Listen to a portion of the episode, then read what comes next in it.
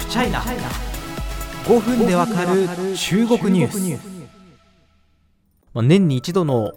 長時間リスニング勝負みたいな、まあ、そんな感じではあるんです。あの中国の全人代全国人民代表大会というところ、まあ、あの日本のニュースでは中国の国会にあたる全人代なんて説明されますけれどもあのそこで、まあ、政府活動報告というのが出たので今回解説します、まあ、どういうものかっていうとあの憲法で書かれている最高権力機関なんですね。一応全人代というのは、まあ、その内容っていうのは中国共産党がこれまで決めてきた去年1年間の仕事の総括。そしてこれからどんなことをしますよ。こんな政策こんな予算つきますよみたいな、まあ、そういうものを、ま、総括する大会なんですけれどもその初日に必ず首相ですね。習近平さんじゃなくて首相の方、まあ、あの今は李克強さんですけども李克強さんが大体1時間から1時間半ぐらいにわたってあの去年1年間の政府はこうでした。そしてこれから1年こうやりますという、まあ、施政方針演説みたいなものをやるんですね。でそれを政府活動報告と言います。まあ、今年、えー、共産党大会があり習近平さん節目の3期目に入ると言われてます。このキーポイントともいえる2022年一体どんなことを目指しているのかこの全人代から紐解きます。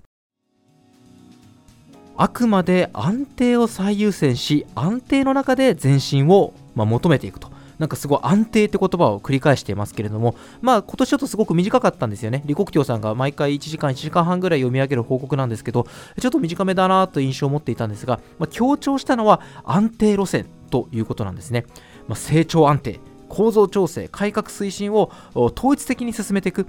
発展パターンの転換を加速し、まあ、今までのこうえ工場に投資して安い労働力でってとこからさらに転換していくってことですね。そして、まあ、あの大雑把な発展手法は取らない。ガンガンガンガンもう借金とか気にしないで公共投資して GDP かさ増しするみたいなことはしない。まあ、そんなことを言っていくわけです。えそして、人民を中心とする発展思想を堅持し共同富裕へ奮闘する、まあ、この共同富裕というのは去年から出てきたスローガンですまあ、共に豊かになるって意味ですね。まあ、これを着実に推薦し、人民のより良い生活への憧れを現実のものにしていくというふうに語ってます。まあ、簡単に言うと、中国ってこれまで世界の工場として、いわゆる労働集約型っていうんですけども、農村とかから出てきた人を安い賃金で雇って、部品を輸入して完成品を作って、完成品をアメリカとか日本に輸出して稼ぐってことをやってきたわけですよね。まあ、それがゴンゴンゴンゴンゴンゴン、まあ、あの成長していくと、それ過去にもあの日本とか韓国も通った道なんですけど、そこから新しい発展パターンを作っていく。そのために、あの新たな発展パターン、まあ、イノベーションとかが期待されてますけど、というものを作り、後々のまあ財政赤字、あるいはもう最低の場合、破綻リスクにつながるるような、えー、非効率な投資はせず安定して成長していくそして社会を安定させて共産党大会に入って無事に習近平さんの3期目に入りたいということですよね。そしてこの政府活動報告毎年、えー、注目されるのが GDP 成長率ですよね。中国がこれだけ今年成長を目指しますっていうことは、もうこれ絶対叶えないといけない目標とも言えますから、中国が今自分たちのその経済の実力をどれだけ見てるかっていうことが分かるバロメーターなんですね。その GDP 成長率2022年は5.5%と設定されました。これ参考までに見ていくと2021年去年1年間通じての GDP 成長率は8.1%でした去年8.1なのに今年5.5って下がってんじゃんって言えば実はそうではないです。これ以前にもお話ししたんですけどそもそも2020 20年ってコロナがもうめちゃめちゃ直撃して2.3%成長だったんですよね。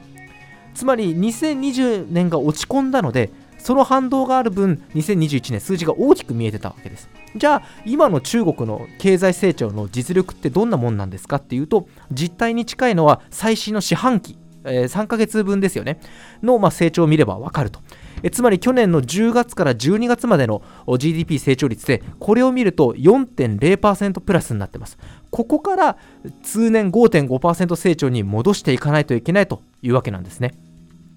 さあ、その鍵を握るのは財政出動です。要は政府がお金を使ったり、減税したりして、市場に出回るお金の量を増やすということですね。例えば日本でもそうですけど、政府がじゃあ消費税10%から15%にしますって言ったら、私たちのお金がどんどんどんどん政府に吸い取られていく、要は市場から消えていくわけですよね。その逆をやって、市場に出回るお金の量を増やそう、市場に回るお金の量を増やそうということです。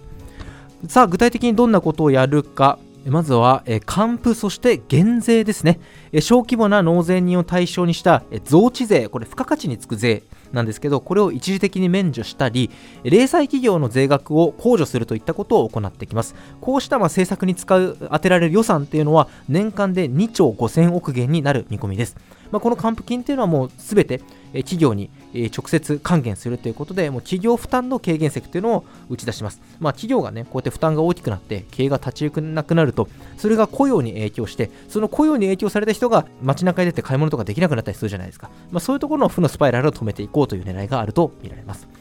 また、えまあ、これもあの財政出動の主役といえば主役ですけれども、地方政府がですね、インフラ投資などに充てる地方特別債というものがあります。これが前年並みの3兆6500億元ということになってます。まあ、このインフラ整備すれば、例えば橋を作る、病院を作る、いろんな高速道路を通す、いろいろいろあると思うんですけども、まあ、こうすると工事の事業者さんからいろんなところに発生して、政府元は政府から出たお金が世の中に出回っていくというわけですね。そしてもちろん公共事業にかかったお金っていうのも GDP に反映されるわけです。一方で経済面、まあ、こういうなんか大盤振る舞い的なものに見えますけれども、課題というのは当然あります。え去年の中央経済工作会議、まあ、これは2022年の経済運営どうしよっかみたいな会議なんですけど、その会議で指摘された3つの課題というものをここでも踏襲しているんですね。それは何かというと、需要の縮小、中国まだ実は消費戻りきってません。供給ショック、これはサプライチェーンが、え、目詰まりするということです。そして、経済の先行きに対する期待の低下。今まではもう上り流と言われた中国経済いけるぞってところが、俺たちの成長鈍化してんじゃない？大丈夫かな？積極的に投資して大丈夫みたいなマインドが生まれるということですね。まあ、ここにどうチャレンジしていくかというのが、改めて課題として明記されたということです。まあ、の政府活動報告、チャイナウォッチャーは全員聞いてると思うんですけれども、中国中国に興味のある方とかもですね、世界中どこにいてもネットで生中継聞けますので、えー、やってみるのもおすすめなのかもしれません。あのすんごい途中であの頭のブドウと切れてきます。はい。で、かなり話題それますけど、あのリスニングには向かないです。というのも、政府活動報告に出てくる中国語って、あのものすごくフォーマルな中国語ですよね。もう本当政府活動報告用の中国語と言ってもいいぐらい、日常生活では出会わない単語が大量に出てくるので、あの僕も仕事で聞くようになる前にですね、まあ、過去の政府活動報告2年分、3年分聞いてですね、わかんない単語というか専用の単語を抜き出して覚えたりとか、そういうことをやってきました。あの本筋に話を戻すとですね、まあ、ここから5.5%成長っていうのは、あのこれまであの欧米とかのですねシンクタンクが描いてきた4%台の成長と比べると、やっぱり高めの目標設定になってますし、すでに各世界のメディアからですねそういう指摘がされてます。中国としてもですねこれはかなり高い発展シナリオだっていうところを認めていて、要は自他ともに認めるチャレンジングな5.5%成長という目標になったというふうに言えるんじゃないかなと思ってます。